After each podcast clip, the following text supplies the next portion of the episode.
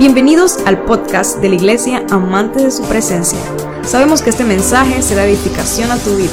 Te invitamos a que te unas y lo compartas en tus redes sociales y permitas que otros también sean bendecidos. Bienvenidos a todos los que se encuentran aquí, a los que nos están viendo por las redes sociales. La verdad que eh, es muy grato tenerlos en esta tarde, muy grato verles en esta tarde a ustedes y pues me pone feliz poder verles. Espero que ustedes se pongan feliz cuando me ven a mí. Gracias, gracias. Oye, qué nombre, no, la pastora, no, qué pereza. Yo, yo espero que eso no sea así, ¿ah? Bueno, y si es así, pide perdón al Señor. Bien, chicos, la verdad que eh, qué alegría poder compartir con ustedes esta tarde, otro viernes eh, con ustedes. Otro viernes en el que el Señor me da la oportunidad de poder ser su instrumento, ¿verdad? Porque yo nada más soy un instrumento de parte de Dios. Eh, soy un instrumento en sus manos y, la verdad que para mí es un privilegio poder servirle a Dios, un privilegio poder eh, servirle al Señor y claro, entendemos que servirle a Dios no es solamente eh, hacerlo desde una plataforma, servir a Dios va mucho más allá pero esa es parte de otra prédica. No es de lo que vamos a hablar hoy. Así que esto, bien chicos, eh, hoy vamos a tener un tema interesante. ¿Cuántos de los que están aquí son felices? ¿En serio? ¿Consideran que son felices? Yo quiero que sean sinceros. Ninguno, Padre Santo. Yo les voy a dar la fórmula para que sean felices, para que estén alegres, para que estén contentos. Y el título de esta prédica se llama Conocer a Jesús trae plenitud. ¿Cuántas personas de los que están aquí, los jóvenes que están aquí, se sienten plenos? ¿Sienten plenitud en sus vidas o sienten que necesitan algo, que les hace falta algo?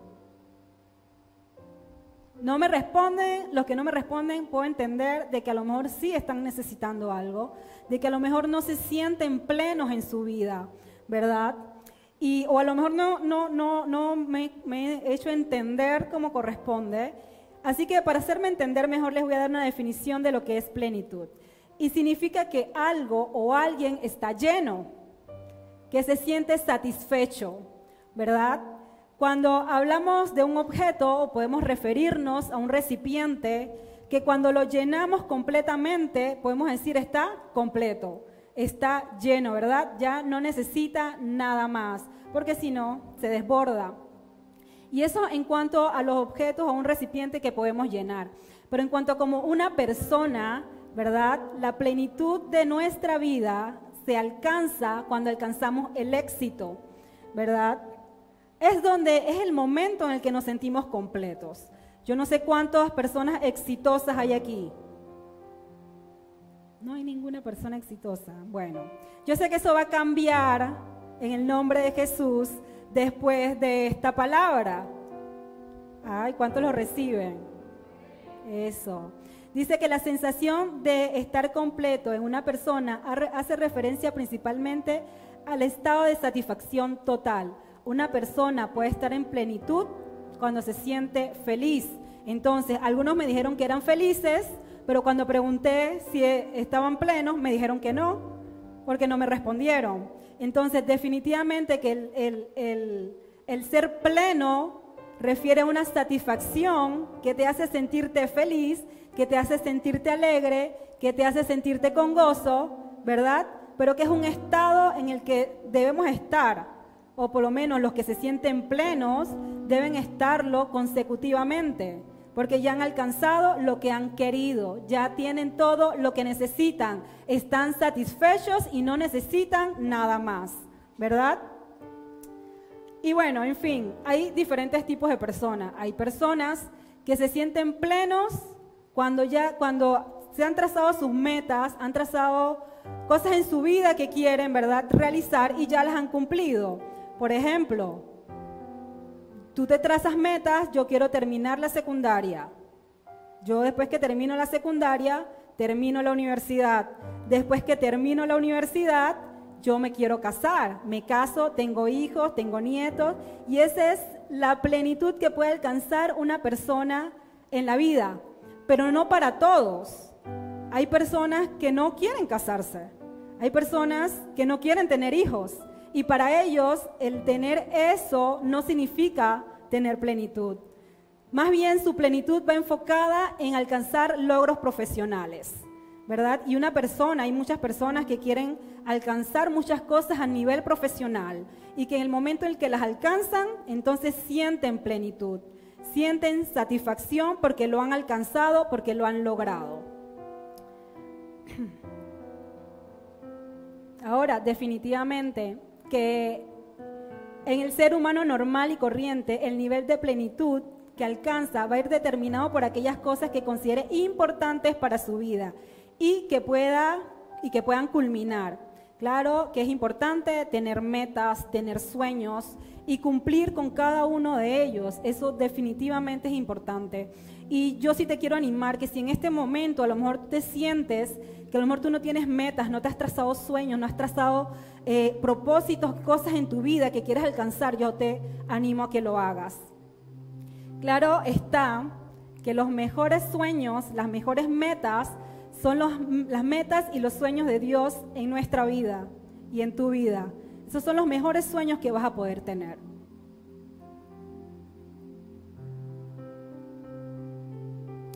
Ahora, yo encontré un concepto en, Wikipedia que me, de verdad me, me asombró, pero lo dice Wikipedia, dice, una persona que se siente en paz consigo misma y consigo mismo y ora muchas veces al día puede decir que está en plenitud con Dios. ¿Cuántos creen que puede ser así? Amén. Con el tiempo, la idea de sentirse pleno únicamente dedicando su vida a Dios es lo que les hace sentir plenos. Y esto se ha perdido en los últimos tiempos. Y eso lo dice Wikipedia y es una verdad. Hoy en día, y me refiero a los jóvenes, porque a lo mejor el concepto de plenitud en este tiempo, a lo mejor ustedes no lo tienen concebido, pero déjame decirte que tú puedes ser pleno en la adolescencia, tú puedes ser pleno en tu niñez, puedes sentir satisfacción y puedes ser feliz en la adolescencia. Y como decía Madre hace un momento, de que definitivamente pasan por, pruebas. Cuando son adolescentes pasan por pruebas. Cuando somos adolescentes pasamos por procesos, definitivamente. Pero aún en medio de esos procesos, en medio de, esa, de esas dificultades como adolescentes, ¿verdad? Puedes sentir plenitud. Puedes sentir gozo y puedes sentirte feliz. Ahora vamos a la palabra en Efesios 3, 19, 20.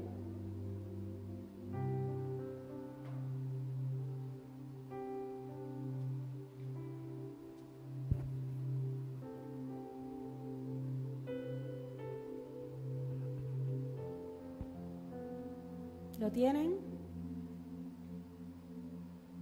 Bueno, dice Efesios 3, 19, 20. Es mi, deseo que experimenten el amor de Cristo, aun cuando es demasiado grande para comprenderlo todo. Entonces serán completos con toda la plenitud de la vida y el poder que proviene de Dios. Y ahora que toda la gloria sea para Dios, quien puede lograr mucho más de lo que pudiéramos pedir o incluso imaginar mediante su gran poder que actúa en nosotros. Amén. Y definitivamente que de, que de lo que el Señor habla y de lo que Dios nos está diciendo a través de esta palabra es el de experimentar, ¿verdad? Experimentar qué? El amor de Cristo. Y dice que la experiencia es haber presenciado, sentido o conocido algo, acontecimiento vivido por una persona.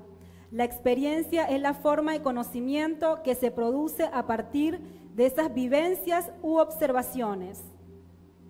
Lo que tú vives, lo que tú vas a experimentar conociendo a Cristo, es lo que te va a llenar de gozo, es lo que te va a llenar de plenitud, es lo que te va a hacer entender el amor de Cristo.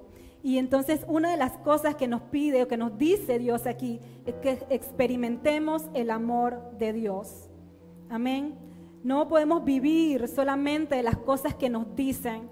No podemos vivir solamente, o oh joven, no puedes vivir solamente de lo que tú ves, ¿verdad? De lo que tú ves cuando alguien se quebranta delante del Señor o cuando alguien te habla y te dice, lo que pasa es que yo al Señor y el Señor me respondió. Tú no puedes vivir solamente de lo que los demás te dicen, tienes que experimentarlo. Y en esa experiencia es donde tú vas a conocer a Dios, es donde tú vas a conocer a Jesús. Porque si nunca lo intentas, no lo vas a lograr, no lo vas a hacer y te vas a perder de la experiencia que es conocer a Jesús, que es conocer a Cristo. Y que al experimentar este amor es lo que te va a llevar a sentir esa plenitud en tu vida. Porque el amor de Dios en nosotros lo llena todo en todo.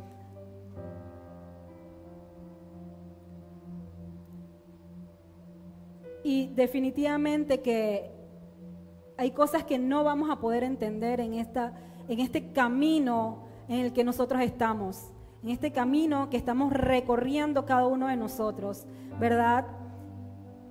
pero no es algo que nosotros tenemos que, afligirnos por eso, porque Dios sí nos ha dicho que él, las personas que, lo que le temen a Él, a Él nos va a dar a conocer sus tesoros, Él va a dar a conocer sus enseñanzas, ¿verdad? Y entonces no podemos eh, eh, decir que, bueno, es que yo no entiendo, pero es que si le buscas de todo corazón, si, si tratas de tener esa comunión con Él, de tener esa relación con Él, vas a entender. Y Dios te va a hablar, te va a hablar a través de su palabra.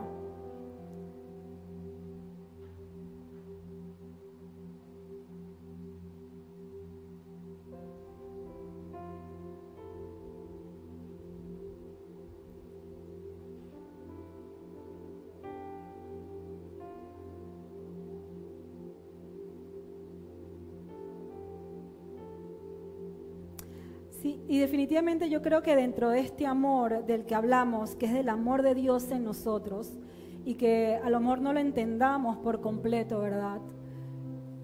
Y hay cosas que pasan en este mundo que no logramos entender definitivamente. Hay gente que habla y que dice, lo que pasa es que cómo es que Dios existe y hay hambre y hay niños que pasan necesidad, cómo es que Dios existe y hay guerras, cómo es que Dios existe y, y, hay matanzas. Entonces lo que pasa es que eso no es culpa de Dios, ¿verdad? Esa es culpa de la naturaleza caída como hombres, ¿verdad? Como seres humanos. Y lo que Dios quería para nosotros definitivamente no era eso, no era que estuviésemos en este mundo. Lo que Dios quería para nosotros era estar, que nosotros pudiésemos estar en un paraíso, que nosotros pudiéramos estar libres de todo eso. Pero definitivamente que cuando el pecado entró en la humanidad, todo eso vino, ¿verdad? Todo eso vino y que definitivamente es a causa de nosotros. Dios nos ha dado a cada uno de nosotros libre albedrío y somos nosotros los que tomamos las decisiones. Somos nosotros los que tomamos las decisiones de qué hacer y qué no hacer, de hacer lo malo o hacer lo bueno.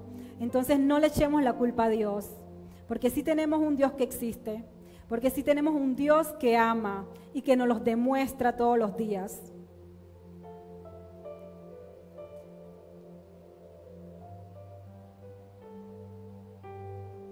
Y definitivamente que el amor de Dios sobrepasa todas las cosas, porque el amor de Dios es inagotable y el amor de Dios no tiene fin. Y muchas veces también nos ponemos a pensar cómo es posible de que Dios pueda perdonar a una persona que se arrepiente de haber asesinado a alguien. O sea, tú en tu naturaleza lo harías. Si una persona que ha asesinado a tu mamá, a tu papá, lo harías en, en esa naturaleza, pero Dios sí. Dios sí, porque Dios no es igual que nosotros y Dios perdona y nos perdona a cada uno de nosotros y nos ha perdonado a cada uno de nosotros. Entonces es parte de lo que tenemos que entender del amor de Dios en nuestras vidas. Y cuando experimentamos ese amor en nosotros, ese es el amor que nos va a llevar a perdonar. Ese es el amor que nos va a llevar amar al prójimo, es el amor ese el que nos va a llevar a tener compasión, ¿verdad? Por otras personas. No sencillamente porque yo soy buena, porque no hay nadie bueno y bueno solamente Dios. Entonces son cosas que tenemos nosotros que experimentar, ¿verdad? Con Cristo. Y definitivamente que cuando empezamos a conocer a Cristo, nuestros ojos son abiertos y nuestro, nuestro corazón es abierto y es iluminado al entendimiento. Y por lo menos a mí me pasó. Y es lo que, y todavía me sigue pasando, como Dios empezó a abrir mis ojos a cosas, como Dios empezó a cautivar mi corazón, pero porque he empezado a tener experiencias con Él, porque he empezado a conocerlo más ¿verdad? Y es ahí donde les digo, tienen que vivir, tienen que tratar de experimentar al Señor, de vivir la palabra de Dios en ustedes, para que puedan entonces ser, ser ese ejemplo, ser testimonio de lo que Dios hace con nosotros, de lo que Dios puede hacer con nosotros, lo que Dios puede hacer con Ángel, de lo que Dios puede hacer con Frankie, de lo que puede hacer con Jaime, con Martín. Pero si tú piensas que Dios es un Dios que solamente está ahí arriba, que, que está lejos de ti, que no lo puedes alcanzar, nunca vas a darte cuenta. Nunca vas a, a, poder vivir esa experiencia, ¿verdad? De poder hablarle, de poder acercarte a Él, de poder, de poder llorar frente a Él, de, de, aunque tú pienses que, bueno, amor, estoy loco, no estás loco, es necesario hacerlo. Es necesario vivirlo.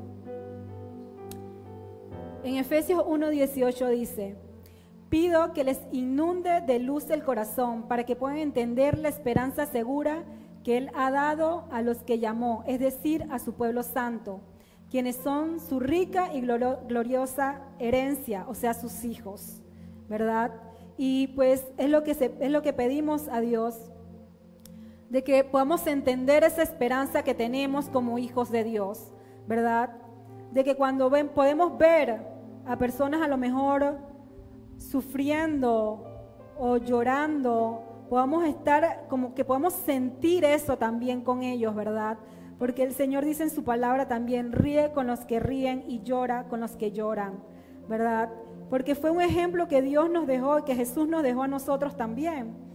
Jesús se compadecía de, de, los leprosos, Jesús se compadecía de aquellos que sabían que estaban, de que él sabía que estaban perdidos y él los quería alcanzar, ¿verdad? Él quería darles una oportunidad para que pudieran conocer a Dios.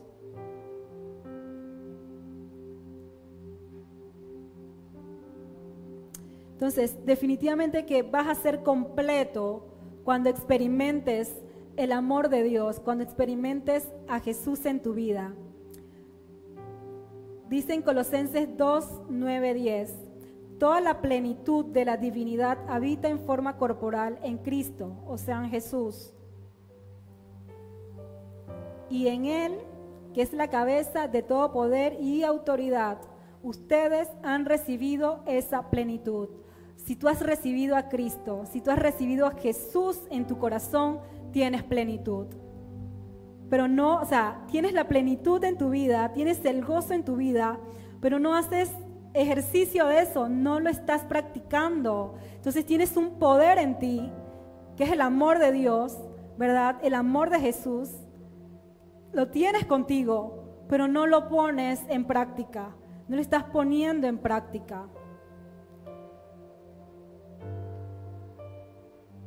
Cuando está Cristo en nuestras vidas, cuando tenemos a Cristo en nuestro corazón, cuando tenemos a Jesús en nosotros, vamos a poder ser llenados completamente en todo. Vamos a poder ser llenados que aunque vamos a ser felices, vamos a estar gozosos, porque y aunque estemos pasando pruebas, aunque estemos en procesos, ¿verdad? Tenemos la esperanza segura de Jesús en nosotros, de que Él no nos va a abandonar, de que él, está con nosotros, de que Él está allí sosteniéndonos de su mano derecha, ¿verdad? Pero es algo que tú tienes que experimentar, es algo que tú tienes que, que buscar, tienes que buscarlo tú joven, no puedes vivir de mis experiencias, Porque yo me puedo parar aquí, yo puedo decir y puedo hablarles de Jesús, de lo que yo he experimentado en mi vida, ¿verdad? A través de su amor. Primero su perdón.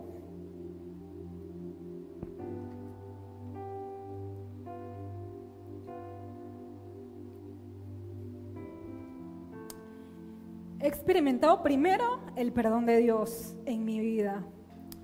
Y créanme que eso me hace amarlo cada día más. El poder, porque Él me encontró, o sea, Él me buscó, Él me escogió del lugar donde yo estaba, totalmente alejada de Dios. Yo creía en un Dios que estaba ahí arriba, ¿verdad? Pero no sabía más nada. O sea, no lo había experimentado. No, no tenía, o sea, no, no, no sabía que era su amor en realidad. Y al recibir el amor de Dios en mi vida, el amor de Cristo, es lo que me ayuda a poder seguir adelante, es lo que me ayuda a poder entender a otra gente, a otras personas, cosas que antes no hacía.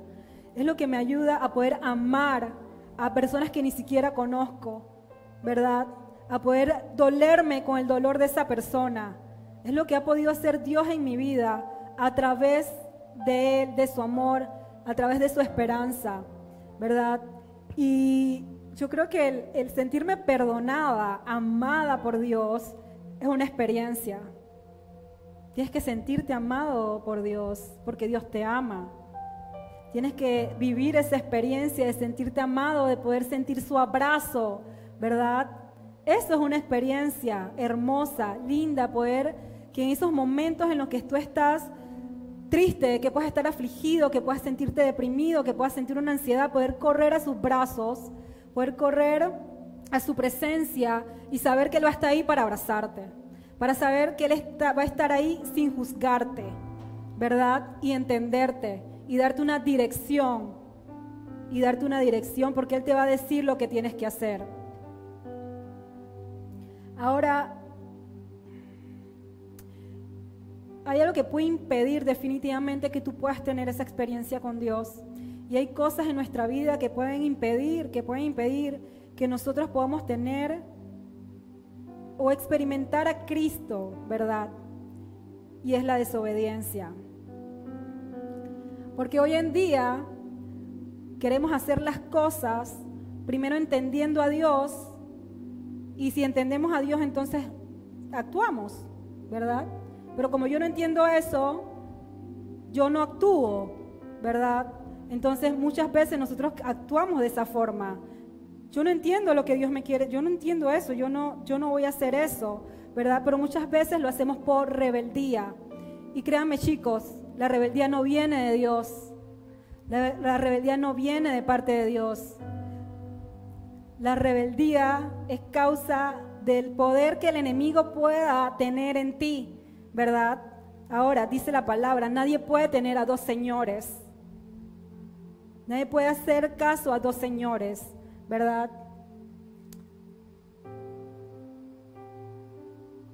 O obedece a uno y menosprecia al otro. Entonces, en tu vida, joven, ¿a quién estás obedeciendo? ¿Estás obedeciendo a Dios o estás obedeciendo al enemigo? Y son puntos que, como joven y adolescente tienes que prestar atención, ¿verdad? Porque evitas las promesas de Dios en tu, vida, y las bendiciones de Dios en tu vida. Estás deteniendo eso que Dios te quiere dar, eso que Dios te quiere mostrar, ¿verdad? ¿Por qué? Porque estás desobedeciendo. Pero entonces si desobedecemos, ¿a quién seguimos? ¿O hacemos caso a Dios o hacemos caso al enemigo. Entonces debemos primero obedecer y después que obedeces vas a entender. Porque a mí me ha pasado y a veces cuesta obedecer, es verdad, es cierto. A veces cuesta obedecer. Y créanme que, por ejemplo, yo me hubiese ahorrado muchos, muchos problemas o cosas que de repente uno hace en nuestra adolescencia, si hubiera seguido consejos, si hubiera seguido la dirección muchas veces nuestros padres, ¿verdad?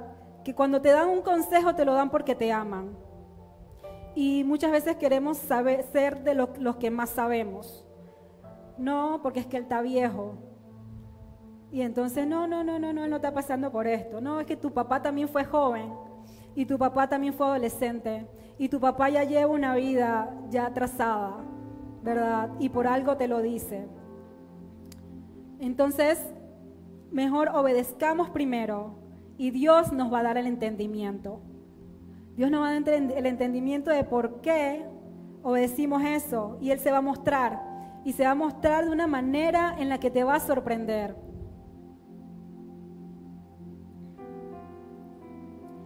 Y entonces tienes que ver muy bien quién es tu autoridad, ¿verdad?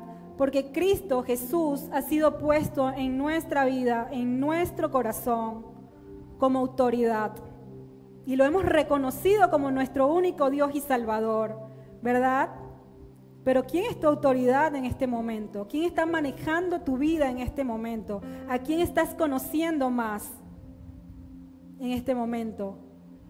Entonces Dios puso a Cristo como nuestra autoridad, ¿verdad? Sobre nuestras cabezas para que podamos dirigirnos hacia donde Él nos, impulse, hacia donde Él quiere que vayamos. Pero definitivamente que es un encuentro con Dios, un encuentro con, con Jesús que vas a necesitar para eso. Y a lo mejor tú no sabes, tú sientes que no, bueno, yo no conozco a Jesús, yo no, no. Pídele a Dios, yo necesito un encuentro contigo. Yo necesito un encuentro con, con Cristo. Y en la palabra hay un personaje de la Biblia que se llama Pablo, que antes se llamaba Saulo de Tarso. Y este personaje en la Biblia perseguía a los cristianos ¿verdad? Los mataba, mataba a los cristianos y era una persona que me imagino que sentía plenitud haciendo eso, ¿verdad? Que, sentía, que se sentía feliz haciendo eso y una persona que había sido estudiada, ¿verdad? Eh, con títulos, pero él tenía un objetivo que era matar a los cristianos, ¿verdad? Pero un día, eh, cuando iba definitivamente persiguiendo o iba en busca de unos cristianos eh, a matarlos, a encarcelarlos, eh, Dios se le apareció y tuvo un encuentro con el Señor. Y desde ese momento empezó a servirle a Dios, ¿verdad? Empezó a servirle al Señor. Y pues Dios puede cambiar nuestra situación, Dios puede cambiar nuestro corazón. Y Dios puede tener ese encuentro contigo, así como lo hizo con Pablo. Y se dedicó toda su vida a seguir al Señor, a seguir sus enseñanzas y a hacer la voluntad de Dios.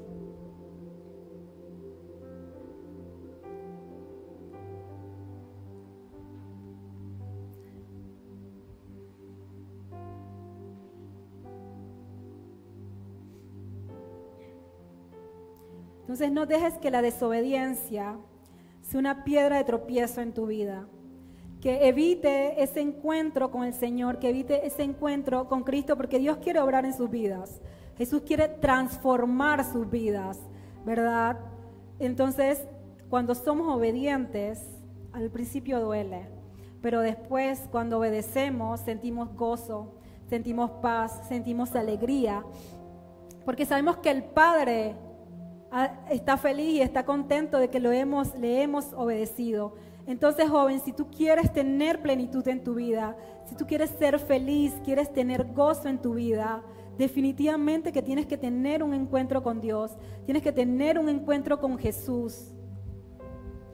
Y a lo mejor conozcas de Jesús, conozcas de Dios en el sentido que has escuchado hablar de Él, pero tienes que tener una experiencia con Él, tienes que vivirlo, ¿verdad? tienes que experimentarlo, tienes que tratar cada día de obedecerlo, de cumplir su palabra. Amén.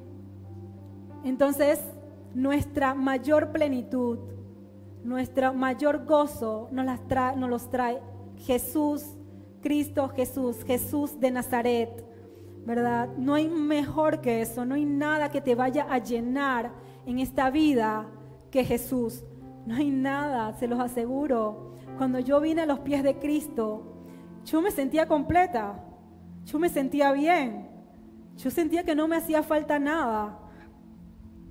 Y cuando yo miraba, y, ahora veo, y me miro en ese entonces, sentí yo, yo iba a la universidad, yo estaba cumpliendo con las cosas que normalmente una persona debe cumplir, ¿verdad? Sus metas.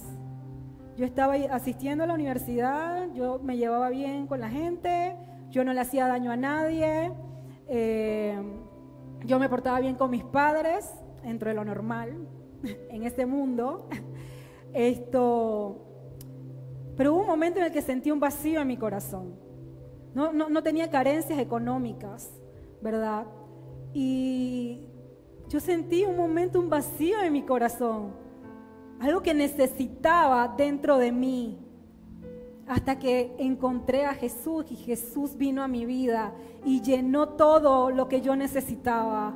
Y hoy, delante del Señor, les digo que no necesito nada más que a Jesús conmigo, porque gracias a Él puedo disfrutar todo lo demás.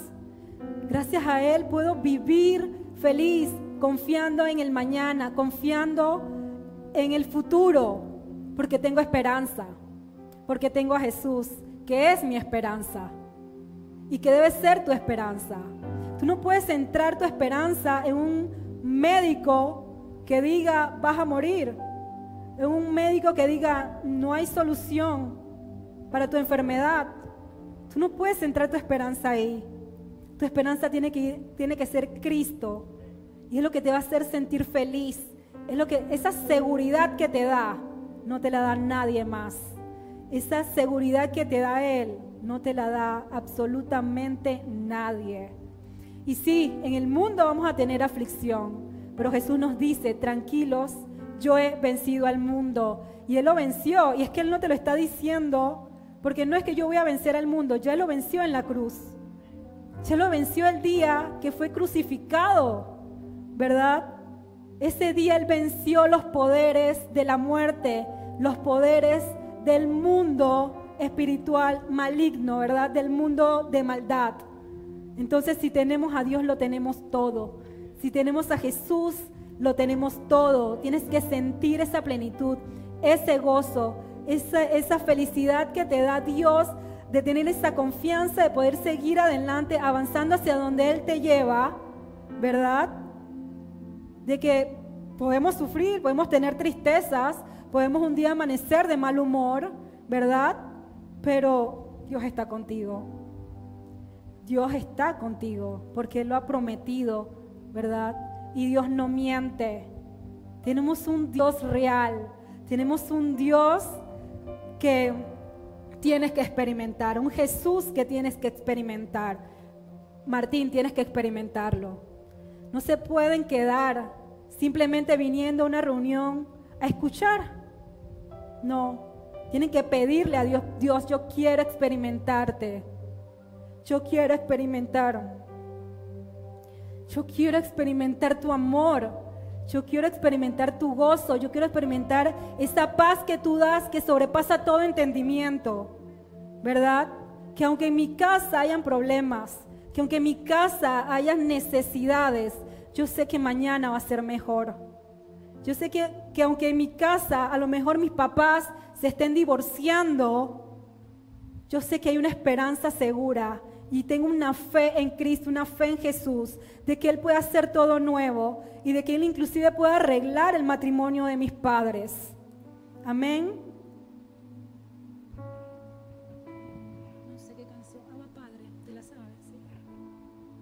Así que ahí donde ustedes están, yo necesito que ustedes se levanten. Se levanten de esas sillas, pero yo necesito que ustedes se levanten como hijos de Dios. Yo necesito que ustedes se levanten y crean y tengan esas experiencias con Dios. Y Dios lo necesita, Dios lo quiere, Dios quiere ver una generación de jóvenes encendidos, de jóvenes que crean y confíen en Jesús, de que Jaime pueda ir a hablarle a sus amigos y a decirles yo sigo a Jesús sin pena, sin temor.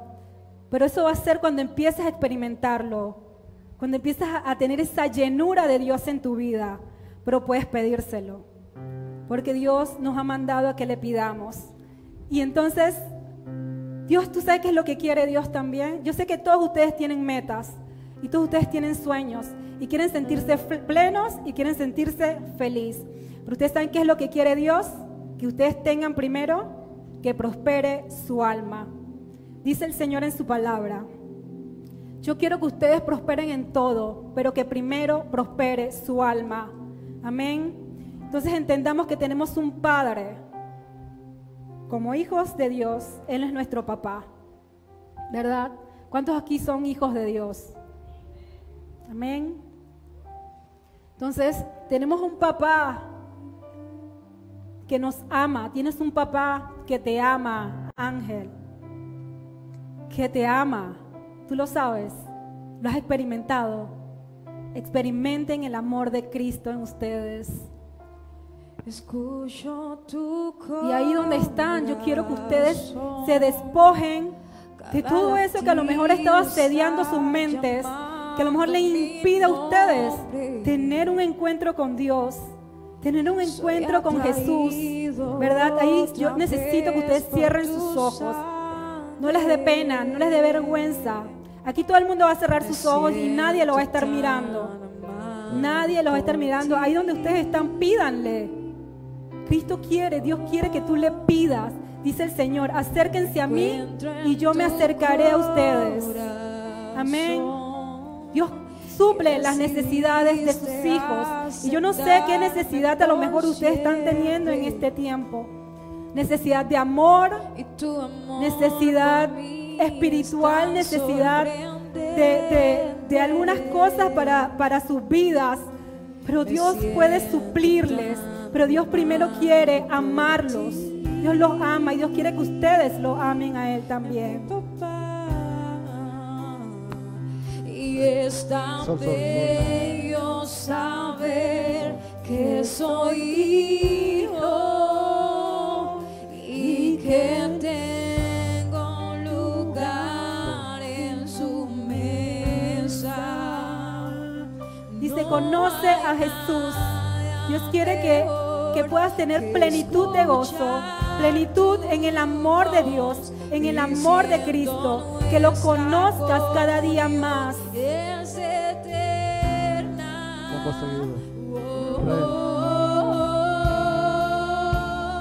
Adoren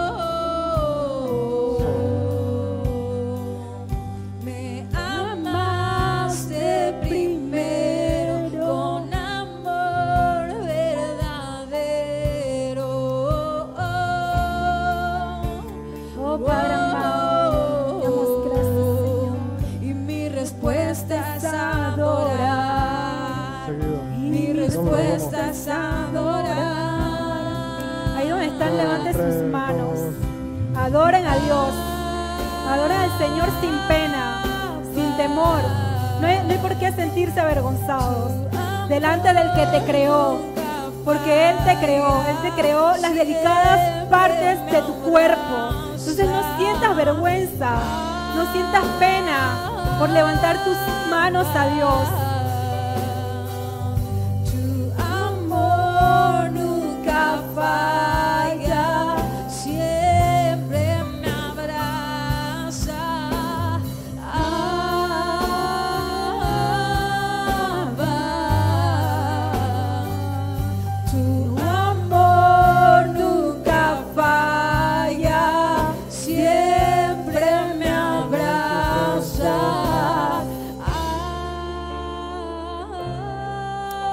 Padre amado.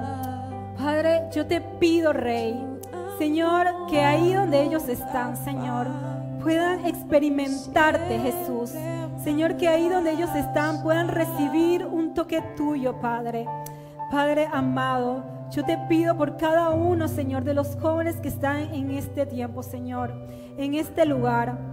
Dios, yo sé que tú los has traído a este lugar con un propósito.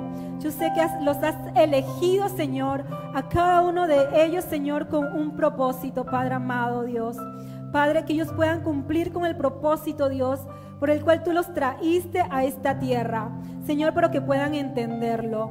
Señor, que ellos a partir de hoy empiecen a tener esas experiencias sobrenaturales contigo. Que ellos a partir, Señor, de hoy puedan verte, Señor, como un papá. Padre amado, pero que puedan conocer a Jesús, que puedan conocer a Cristo, que puedan sentir tu amor, Señor, en ellos, Padre amado. Señor, yo te pido por plenitud en sus vidas espirituales. Señor, yo te pido por gozo en sus vidas. Yo te pido por alegría en sus vidas, Señor. Padre amado, hazle entender que el seguirte a ti, Señor, no es símbolo, Señor, de tristeza. Que el seguirte a ti, Señor, no es símbolo, Señor, de aflicción, Rey. Señor, que ellos puedan experimentar la alegría y el gozo que produce conocerte, conocerte a ti, Señor. Padre, en esta hora declaro que tú levantas una generación, Señor, que tú levantas estos jóvenes, Señor, encendidos en tu amor, jóvenes que han estado que han tenido experiencias llenos de tu amor, que empiezan a llenarse de tu amor en esta hora, Padre, que empiecen a llenar, Señor, sus vidas contigo, Padre. Te doy gracias, Rey, en el nombre de Jesús. Amén.